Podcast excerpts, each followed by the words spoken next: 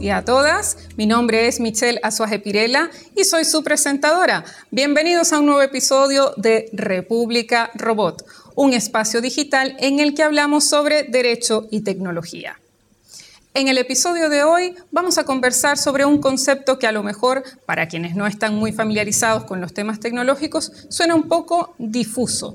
Así que hemos pedido el auxilio de un experto de renombre mundial para que nos cuente qué es la llamada cuarta revolución industrial y algunos conceptos vinculados con ella. Necesitamos saber qué es esto de esta revolución tecnológica que estamos viviendo y para eso hemos pedido, como les he dicho, el auxilio de un experto de renombre mundial, pero chileno. Lo voy a presentar como su nombre amerita. Él es el doctor Ricardo Baeza Yates y les cuento a qué se dedica. Es director de investigación del Instituto de Inteligencia Artificial Experiencial, profesor titular de Ciencias de la Computación de la Universidad de Chile e investigador senior del Instituto Milenio de Fundamentos de los Datos. Hoy vamos a escuchar una opinión desde alguien que efectivamente se dedica directamente a la tecnología para que nos ilustre en este camino que para algunos es un poco confuso. Vamos a hablar entonces de algunos conceptos relacionados con la cuarta revolución industrial y para eso le damos la más cordial bienvenida a nuestro invitado de hoy, el doctor Ricardo Baeza Yates. Ricardo, bienvenido. Muchas gracias, Michelle. Eh, en este momento estoy en Europa, pero para la gente que no sabe dónde queda el Instituto de Inteligencia Artificial Experiencial, es parte de la North System University y eh, que está principalmente en Boston, pero yo estoy ubicado en el Silicon Valley. Maravilloso. Bueno, muchísimas gracias por la precisión, porque eso nos va a ilustrar que efectivamente tú estás en el lugar de los acontecimientos, ¿no? Si nos vas a, ayudar, necesitamos tu auxilio para que nos ilustres un poco esas cosas que, que, para los que no somos entendidos del todo en la materia, la verdad es que necesitamos ayuda. Y mira, de inmediato, como nuestro espacio es tan cortito, te, voy a hacer muchas preguntas. Yo, de verdad que tenía ganas de tener esta conversación desde hace rato, porque, porque sé que eres una persona que tiene muchísima experiencia, sobre todo en lo que se relaciona con la inteligencia artificial. Pero antes de entrar con temas de inteligencia artificial, para que nos, nos puedas ayudar y, y ofrecer algún contexto, un punto de partida, te pregunto, ¿qué es la cuarta revolución industrial y por qué este concepto se, repite tanto a veces? Mientras uno más va estudiando este tema, se da cuenta que ese concepto aparece. ¿Qué es esto de la, de la cuarta revolución industrial? Ayúdanos, este, por favor. Este es un concepto que, que, por ejemplo, lo definió entre los primeros el Foro Económico Mundial. Y para ponerlo en forma muy sencilla, es la convergencia de distintas tecnologías que, que, que han avanzado mucho que puedes pensar que es en el mundo físico, por ejemplo, podríamos mencionar impresión en 3D, que también se tiene que ver con el mundo digital, y ahí tenemos cosas como, eh, por ejemplo, realidad virtual, inteligencia artificial, que es una de las cosas más importantes, y también todo lo que tiene que ver con los avances tecnológicos de la biología, es decir, la biotecnología, la ingeniería genética, la biología computacional, es decir, es la integración de nuestros tres mundos, si quieres, el biológico, el, físico y el digital, para, en principio, mejorar la vida de todas las personas. Me voy a quedar con dos cosas que dijiste. La primera es, mencionaste que dentro de estas varias tecnologías que mencionas, mencionaste que especialmente a la inteligencia artificial. Y también mencionas que en principio. Entonces, cuéntanos un poco ¿Qué es la inteligencia artificial y más o menos cuál es el rol de, ella dentro de este gran concepto de la cuarta revolución industrial? Porque yo creo que es de las que más se repite o las que más se menciona, no es la única, pero sí como que tiene un rol importante. ¿Cuál es el, rol de la inteligencia artificial en todo esto?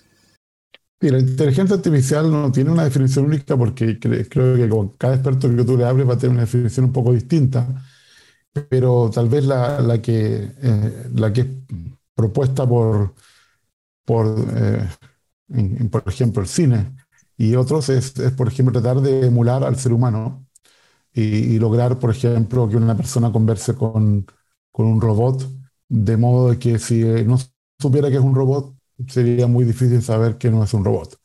Es decir, tratar de emular todos los, todas las características humanas que tenemos, en particular la inteligencia, pero yo creo que eso es un poco irrealista y yo preferiría definirla, mi propia definición personal, que me gustaría poder usar esta inteligencia de la máquina, que no es igual a la inteligencia del ser humano, por ejemplo, tiene más capacidad de memoria, tiene más capacidad de cálculo, no necesita alimentarse, excepto de electricidad, así que eso es importante, eh, no se cansa, para complementar al ser humano, más que para competir con el ser humano. Es decir, en vez de pensar en una película donde los robots tratan de exterminar a los humanos, me gustaría pensar que cada uno de nosotros en el futuro va a tener una, un, un, acompañante que, que, puede no tener forma, que puede ser solamente como algo en, el teléfono celular, que nos está ayudando. Me fascina, me fascina eso que acabas de decir. Cuéntame más. Teléfono celular, ¿cómo, cómo se manifiesta?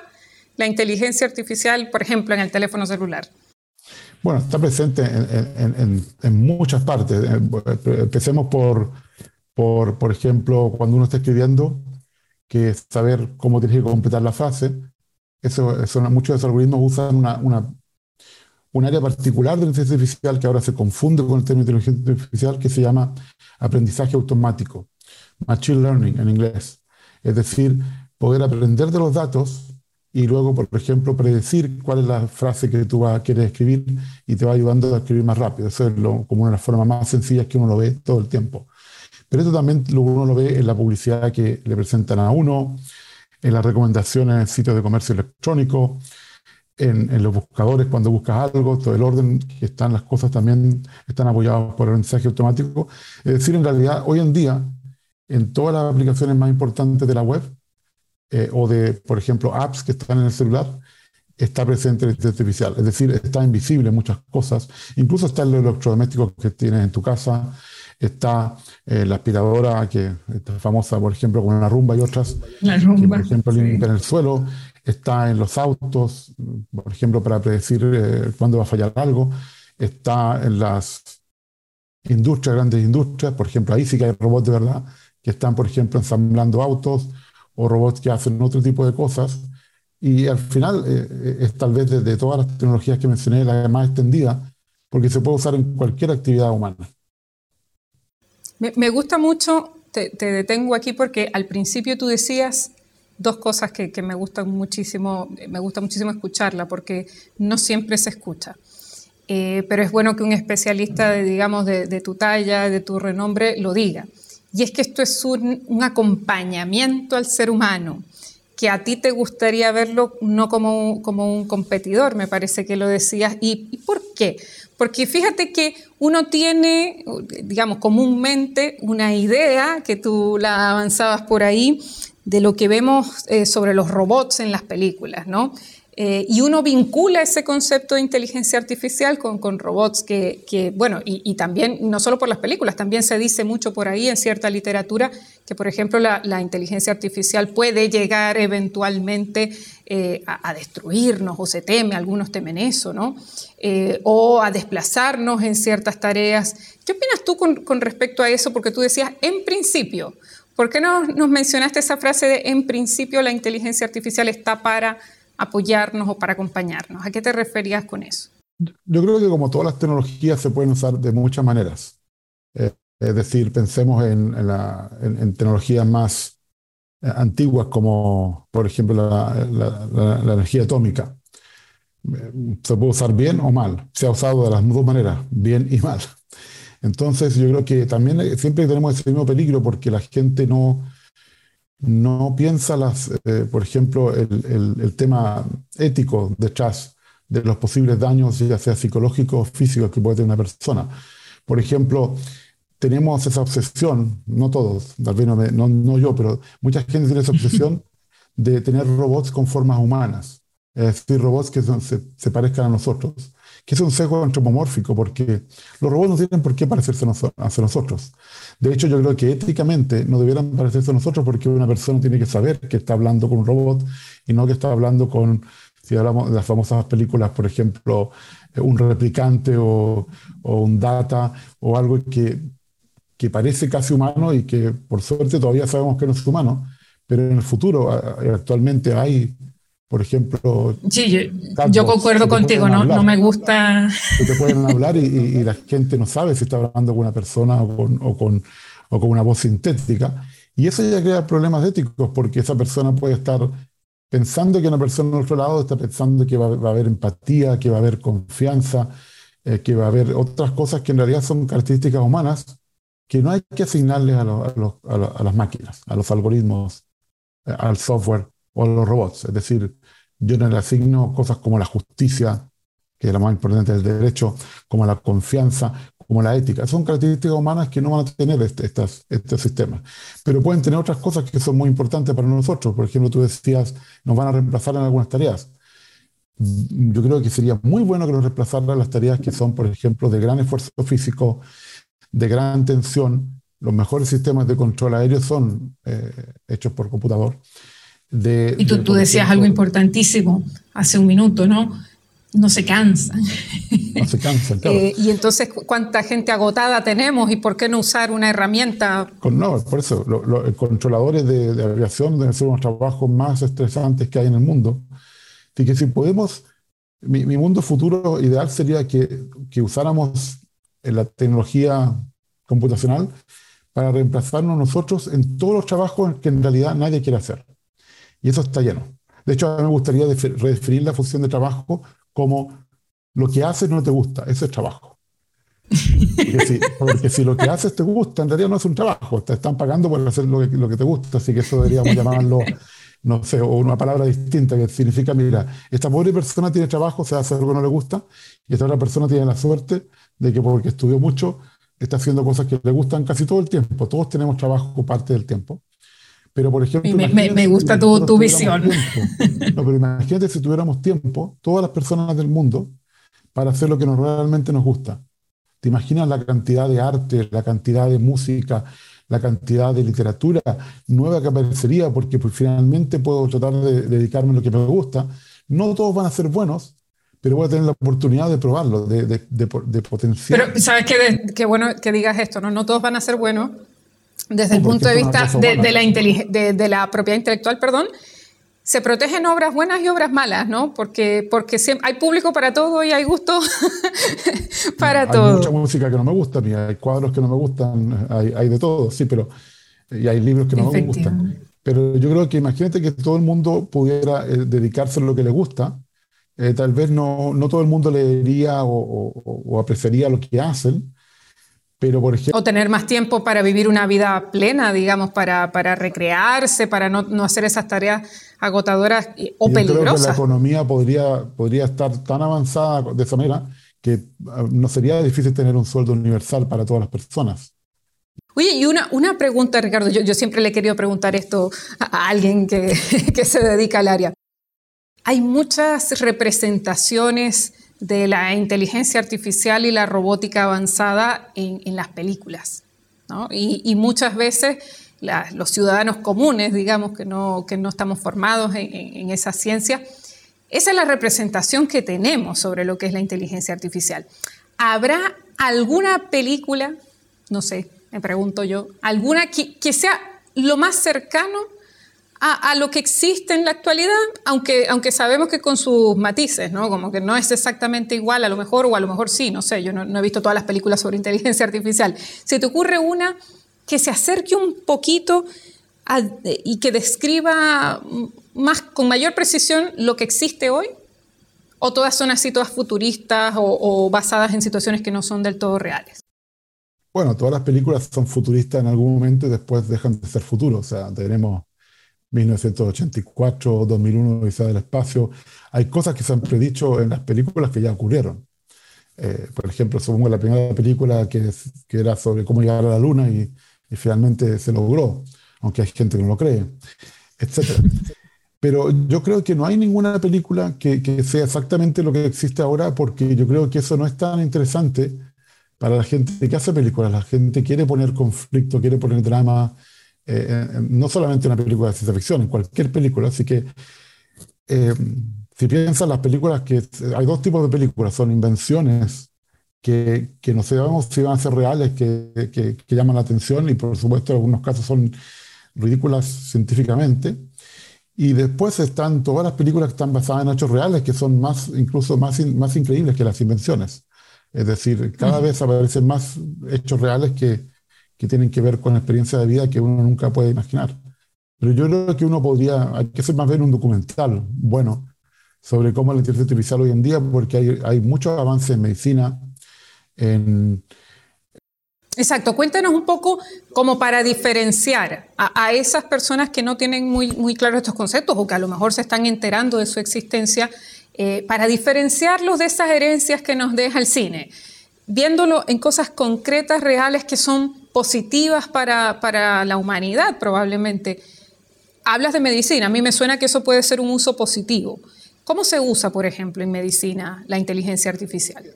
Bueno, eh, generalmente todo el tema de aprendizaje automático es que uno entrena un sistema con, con datos de ese problema para poder predecir eh, eh, el problema. Es decir, por ejemplo, uno puede tomar muchas imágenes de personas con cáncer de piel, decirle cuál es cáncer y cuál no es cáncer, y el sistema aprende a, diferenciar las que son cáncer de las que no son cáncer. Y, por ejemplo, puede eh, decirle al doctor, mire, vea en este orden estos casos porque me parece que el que está más grave es este. Y, por ejemplo, podemos priorizar eh, qué pacientes hay que ver primero, qué pacientes hay que tratar primero. Eh, y, el doctor lo verifica y después dice, sí, en realidad este, este es el caso más grave, comencemos con este. O, verifica, sí, la predicción es correcta. Y muchas veces las predicciones son, son, son, tienen errores, algunas veces. El doctor dice que se equivocó, en algunos casos son tan buenas como el doctor, pero hay algunos casos que encuentran cosas que el doctor no, no, puede está seguro, lo confirma y con un examen se puede validar. Es decir, hay de los dos, dos tipos de casos, que son que encuentran cosas que los doctores no encuentran, pero también se equivocan a veces. ¿Y de qué depende, por ejemplo? ¿Por, qué se podrían equivocar? Porque, los sistemas, sistemas eh, eh, por ejemplo, que se usan, que son, se llaman redes neuronales, que tienen muchas capas, eh, que son como una especie de modelo de, un cerebro que, que, en realidad es algo mucho más simple, puede aprender cosas que en realidad no son reales, porque si alguien, si, uno le pregunta a un médico, ¿usted me podría decir exactamente cómo debería ser la piel para una persona con cáncer? No lo puede decir tampoco. se aprende de la experiencia, de muchos casos ya sabe, pero puede haber un caso nuevo que para el médico no sea cáncer porque nunca lo, lo, lo ha visto y entonces no se reflejan los datos de los cuales se vale el, sistema. Claro, pero la gran diferencia entre este, el médico y este sistema que está aprendido es que generalmente el médico ha visto cientos de casos en su vida. En cambio, este sistema ve, puede ver millones de casos.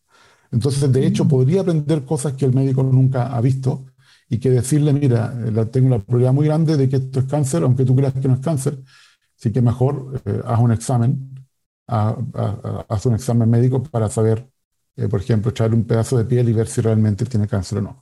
Y eso pasa mucho también con, con eh, cáncer de, de, pecho u otras, u otras cosas que tienen que ver con enfermedades que, son, que se pueden predecir usando imágenes, tal vez una aplicación más, más usada.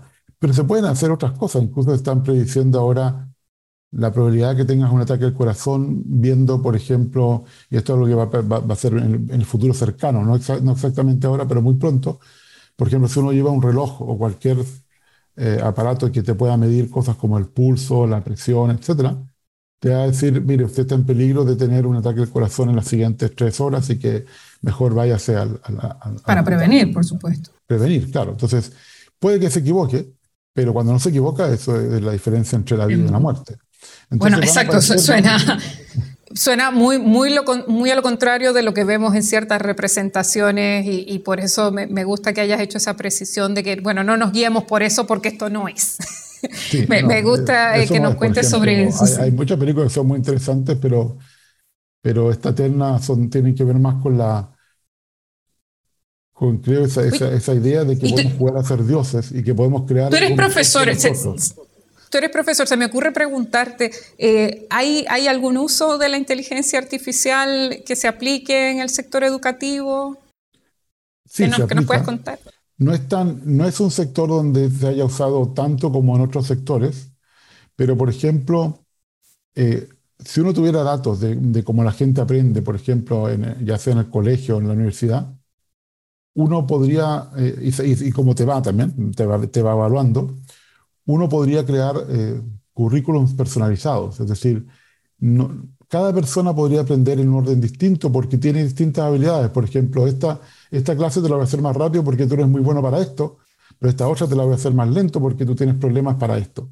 Por ejemplo, no sé, al que le vaya muy bien en la lógica, hace eso muy rápido y cuando tiene que ver cosas de más de matemática de otro tipo, eh, lo hace más lento. Y eso está muy bien.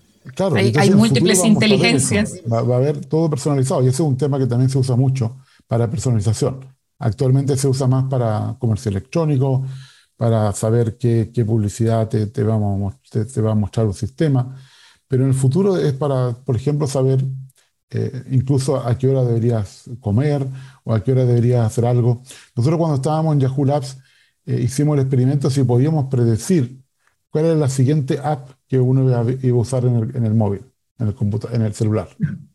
Y conseguimos okay. predecirlo al 90% de, de, de, precisión. Es decir, de precisión. Es decir, nueve de cada diez veces adivinábamos lo que, lo que iba a hacer. Y no tenía ¿En serio? Con, sí, y no tenía que ver con quién eras tú, no tenía que, que ver con qué hora es, no tenía que ver con eh, qué cosas te gustaban, no tenía que ver, por ejemplo, eh, el lugar donde estabas, tenía que ver con todo junto. Y esa es la gran capacidad que tienen los algoritmos, que pueden ver mucho más datos que nosotros y pueden extraer información de esos datos para predecir esto. Y esa es la gran ventaja, o sea, es decir, pueden ver cosas que al final nosotros no podemos ver, a veces se equivocan, pero a veces ven el total y pueden procesar mucho más datos que nosotros. Claro, con, con, tanta información que hay actualmente y sobre todo por el mundo digital, eh, se necesita ayuda para analizar todos esos datos. Oye, me estaba pensando si lo que nos acabas de decir tendrá que ver un poco con esta sensación que tenemos a veces de que los dispositivos electrónicos nos están leyendo la mente. ¿Eso es así? ¿Eso es real? ¿Son leyendas urbanas? No, eso es real en el sentido que pueden predecir a la persona en gran parte del tiempo. Es decir, en la mayor parte de las personas hacemos lo mismo todos los días, así que no es tan difícil, o sea, tampoco hay que mitificarlo. Es decir, el 80% de las cosas que hace seguramente al día es lo mismo que hace todo el resto del mundo, entonces se pueden predecir bastante bien. La diferencia es que hay un 20% que te hace única y que solamente tú sabes qué quieres hacer y eso es más difícil de predecir. Así que todos tenemos eh, comportamientos que podríamos llamar típicos y también tenemos comportamientos que son únicos, que son muy difíciles de predecir. Pero, pero como el 80% del tiempo sé lo que estás haciendo, tú crees que te estoy leyendo la mente. Es fácil. Pero, para, pero para esas una, capacidades sería medianamente fácil. Es una percepción, pero para las cosas más difíciles, para los temas que son únicos tuyos, para cosas que, que tienen, por ejemplo, una amplitud de, de, conocimiento mucho más grande, eso ya es muy difícil. Yo creo que Oye, todavía y... los seres humanos te, tenemos cosas que son muy difíciles de, de, capturar en los datos, porque hay que recordarse que los datos no capturan todo. Ciertamente. Óyeme, pero te, te quería preguntar una cosa, porque hemos hablado de usos positivos, eh, como la medicina, que me gusta muchísimo que, que, lo traigas como ejemplo porque queremos que la gente esté sana y que la gente sea feliz y que la gente sea plena, pero y entonces un uso malo, porque tú nos hablabas de, de aspectos éticos y nos hablabas también de, de, algunos peligros, dilemas, un uso malo así terrible. ¿Cuál podría ser?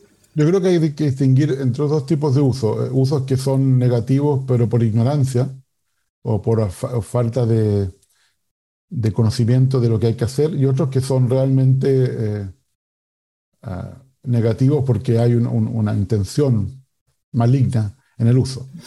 Yo creo que de los, de los segundos hay pocos. Por ejemplo, tenemos, tenemos el uso de inteligencia artificial en, en, en, armas, por ejemplo, en drones y otras cosas que podrían ser negativas, pero esos son muy secretos y, la, y, lo, y los estados no quieren hablar de ello. A mí, yo esperaría que no tenemos que esperar una guerra, a tercera guerra mundial para prohibir el uso de esta tecnología, eh, eh, aunque sea parcialmente, porque hay que recordar que en la Primera Guerra Mundial se usaron armas químicas, se prohibieron, en la Segunda Guerra Mundial se usaron armas atómicas, después están como prohibidas, y yo preferiría que eh, pasara lo mismo con el uso indiscriminado de inteligencia artificial, porque es un arma que en realidad está, en todas partes, así que más que ser como una bomba, es como más bien una bomba de racimo, puede llegar a mucha gente, puede afectar a mucha gente y puede afectar a la civilización completa.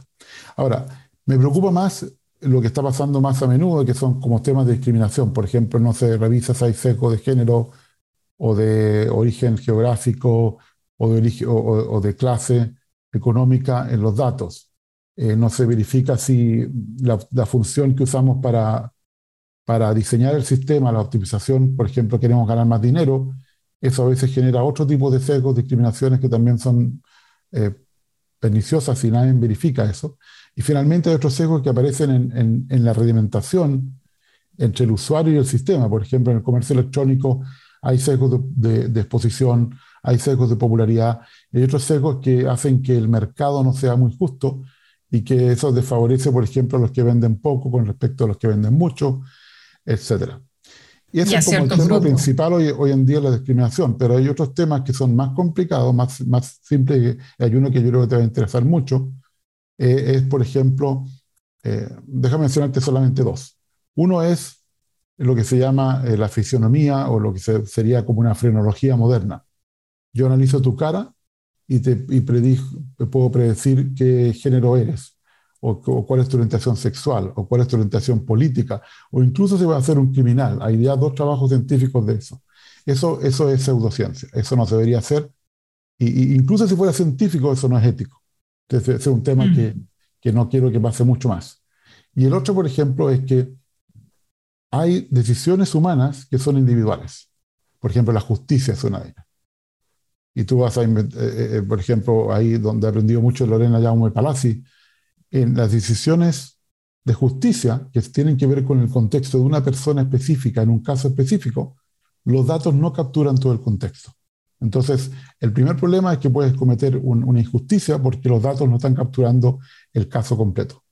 Pero más, peor aún, si tú estás usando datos de muchas personas que tuvieron un caso similar, tú lo que estás haciendo es como promediando a esa persona con respecto a las otras personas y la estás dejando de ver como un individuo y la estás convirtiendo como uno más de un montón. Y eso tampoco es ético. Así que uno no, debería usar datos de otras personas para decidir en tu persona. Eso también ocurre en la educación. Por ejemplo, tenemos que decidir una beca. Y esta es una persona específica, por ejemplo, que, que viene de un segmento pobre y que tal vez, eh, no sé, es de, un, de una minoría. Entonces uno no debería aplicar datos de todo el mundo para aplicarlos a eso, porque puede ser un caso especial donde queremos hacer, muy importante, un sesgo positivo, una acción afirmativa. Eh, un sesgo que tenemos es que pensar que los sesgos son siempre negativos y no, hay muchos sesgos positivos, lo que pasa es que esos nunca salen en las noticias y también los usamos pocos. Por ejemplo, como tener paridad de género y otros que permiten que esos sesgos se vayan eliminando. Hay, en, relación con el género, recuerdo que había un informe de la UNESCO que hablaba de cómo eh, se perpetúan los estereotipos de género a través de muchos de los dispositivos que tenemos y de los asistentes virtuales que tienen nombre de mujer y que hay una muy baja representación de las mujeres en, el mundo tecnológico. Óyeme, pero me, voy a salir un poco de este tema, que quizás convendría invitarte otra vez para hablar de eso que me gusta mucho. Me voy a salir un poco del tema porque yo siempre te he querido preguntar a ti, directamente. tú sabes que los abogados y algunos parlamentarios, y tú estabas por allá probablemente en la Unión Europea, eh, se les ocurrió preguntarse, plantear esta idea de que a lo mejor para resolver algunos de los problemas que tú has mencionado y otros que vamos a mencionar en diversos episodios de, República Robot, que a lo mejor la forma de solucionar ese problema era darle personalidad jurídica a los robots. Y, la idea básicamente era para que la propia inteligencia artificial en el fondo responda por sus daños, por los daños que ocasiona a las personas. Esto se lanzó como una idea y para quienes no, están muy enterados del tema, bueno, darle personalidad jurídica podría implicar tener eh, derechos y deberes, Tener derechos y obligaciones desde el punto de vista del derecho. Eso yo no sé de dónde surgió la idea, como reflexión eh, no la voy a valorar, solo que me da curiosidad saber si desde el punto de vista tecnológico de los ingenieros, de la comunidad de innovadores, de los desarrolladores, investigadores, esto es algo que ustedes se habrían planteado, que se han planteado. ¿Cómo, cómo les suena esa propuesta? Suena como algo... ¿Cómo les suena? Sí, bueno, sí, esto es la película Bicentenario, ¿no? ¿Te acuerdas de la película donde, donde una persona que, bueno, un robot que parecía una persona ya normal quería tener todos los derechos de los seres humanos? Yo creo que nosotros no, no, nos planteamos eso. Eh, eh, nosotros estamos muy conscientes de que los, de cualquier expresión de la inteligencia artificial no es un ser humano y no tiene que, por qué tener los mismos derechos de, de un ser humano. Eh, en ese caso yo preferiría darle primero derechos a, no sé, a los árboles o a otros seres vivos. Pero si es un ser que no está vivo, no, tiene, no, no veo, no veo por qué tiene que tener derechos. Eh, tú, sabes que yo cuando... no tienen agencia, por ejemplo, los robots no tienen agencia, no tienen estas características humanas que nosotros tenemos. Además, si, si tú me dices que es para que sean responsables, eh, yo creo que ahí la, la, única razón para hacerlo es para que las personas que son responsables no sean responsables. Es decir, si tú tienes un, un auto de estos que no tienen conductor, que van solos, eh, atropella una persona, eh, no puede ser que el auto sea responsable, también no puede ser responsable, no tiene, no tiene dinero, no tiene nada que podría, por ejemplo, compensar a la otra persona, no tiene sentido que cumpla cinco años en la cárcel.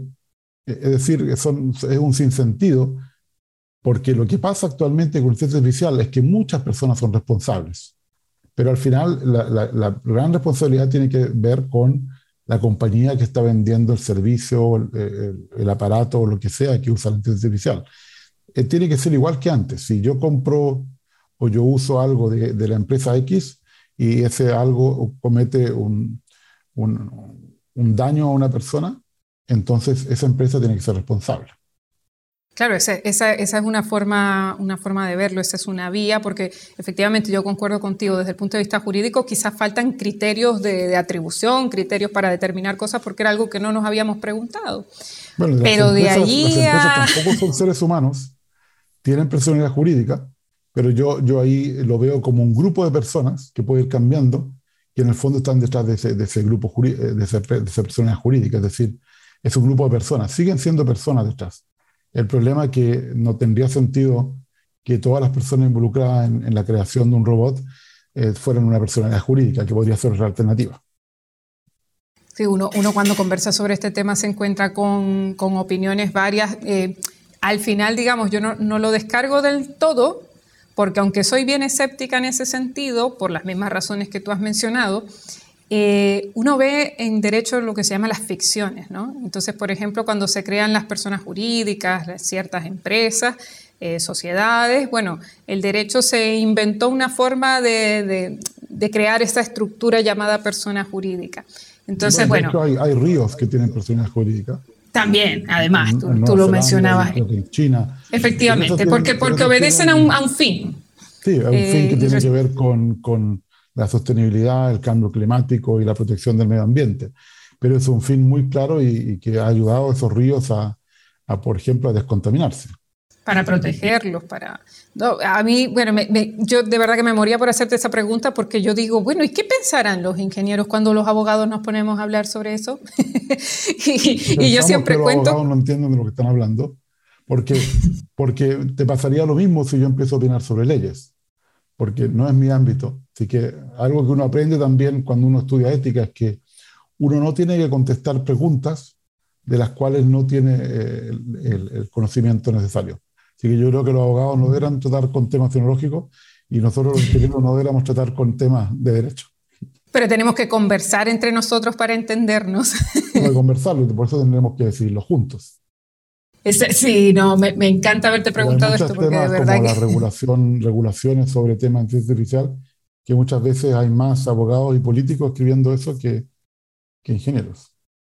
Ay, hay, hay, un temazo que nos da para, para, otro, para otro episodio, pero, pero sí, me, me encanta haberte preguntado esto porque efectivamente em, a veces uno se pierde eh, como, como abogado, le preguntan sobre estas cosas y no está del todo mal decir que uno no sabe y preguntarle al que sabe, ¿no? Porque, porque efectivamente podríamos generar más problemas que soluciones y en este caso yo creo que efectivamente por el análisis que he podido ver, de conversar este, y de leer mucho sobre el tema, a mí me parece que hay, teorías por ahí que parten de, cosas que no son del todo acertadas. Entonces uno tiene que empezar a discriminar, tiene que empezar a distinguir para no confundirse, porque es muy complejo para los que no entendemos eso. Yo siempre cuento que aquí te, robo un minuto, el invitado eres tú, pero yo siempre cuento, mira, que yo cuando empecé a leer esto, eh, leía mucho sobre eh, ese momento hipotético en el cual la inteligencia artificial nos superara y nos destruyera y, tú sabes, el robocalipsis.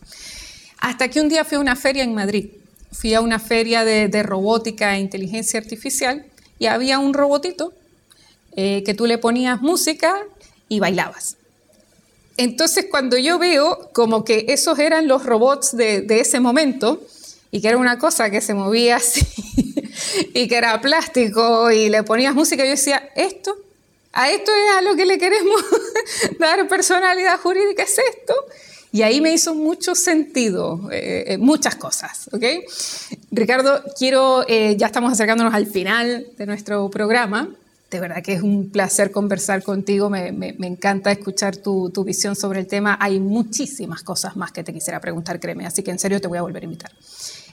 pero te quiero pedir un, minuto de oro para que le des un mensaje a las personas que nos ven y que nos escuchan en nuestro programa sobre, bueno, qué, consejos nos puedes dar para entender estos problemas y dilemas de la tecnología, para, para entender, porque tú nos decías que hay, hay cosas buenas, hay cosas malas, hay usos buenos, hay usos malos.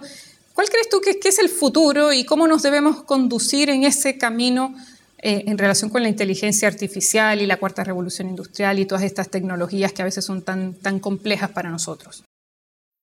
Es difícil la pregunta que me haces. Eh, yo creo que lo primero que le diría a la gente que hay que empezar por una introspección personal.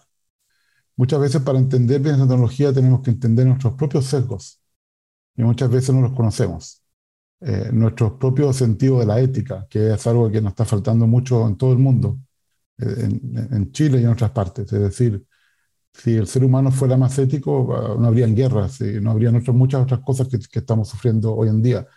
No habría personas que quieren ser millonarios cuando hay otras personas que no tienen nada. Por ejemplo, nunca van a poder gastar ese dinero. Entonces, yo creo que si la gente que tiene éxito diera más al mundo, eh, podrían haber avances increíbles. Y, para eso yo creo que debemos pensar cómo usar la tecnología para hacer el bien.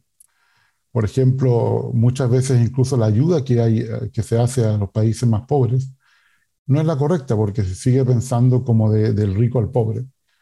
Y en cambio, si uno fuera a un país y les preguntara qué es lo que quieren, qué es lo que realmente necesitan, tal vez se encontrarían con respuestas inusitadas de que con muy poco dinero se podría mejorar eh, para esa gente lo que ellos creen que es ser, ser mejor.